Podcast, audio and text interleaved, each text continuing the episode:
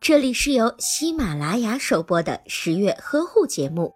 十月呵护帮助孕妈妈们摆脱孕期中的各种烦恼。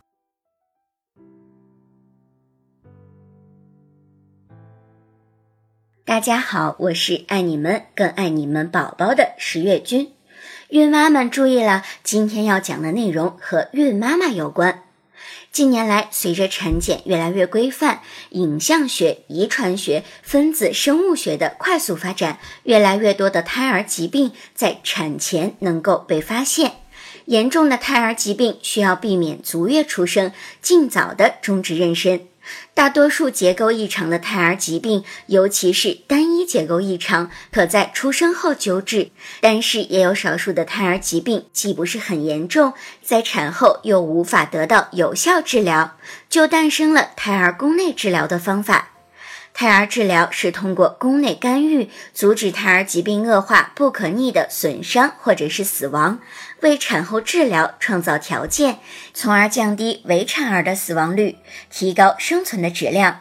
近年来，我国已经陆续展开了多项胎儿宫内治疗，如胎儿宫内输血、胎儿镜下胎盘血管电凝术、选择性减胎术、化钾心内注射、超声下双极电凝、胎儿镜下脐带电凝等，子宫外产石处理以及开放型胎儿外科手术。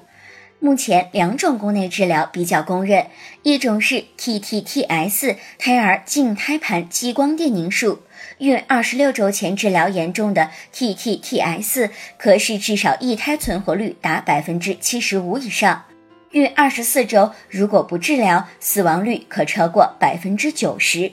另一种则是胎儿脊柱脊膜膨出的开放性胎儿宫内手术治疗。这种疾病在胎儿出生之后，往往会非常的危险。那时候手术效果不好，但是因母胎风险以及手术难度都比较大，目前全球仅有极少数的胎儿治疗中心能够完成。还有一个已累积大量经验，但是缺乏研究支持的技术，那就是治疗先天性隔疝的胎儿镜下气囊胎儿气管封堵术。通过堵塞胎儿的气管，促进肺部的发育。由于胎儿镜属于微创技术，所以手术时间较短，胎儿损伤和孕妇并发症都比较低。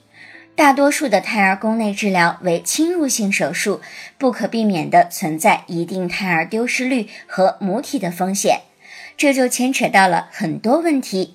为了挽救胎儿，母亲要面临危险。但是，到底该不该救胎儿？多胎中的一个胎儿病重，顺其自然减胎，还是终止妊娠比较好？这些啊，往往都不只是一个医学问题，而是伦理问题。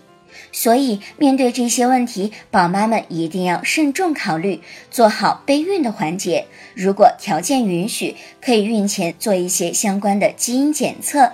这样就可以排查身体潜在的不安全的因素，做到早发现、早治疗，避免怀孕的风险。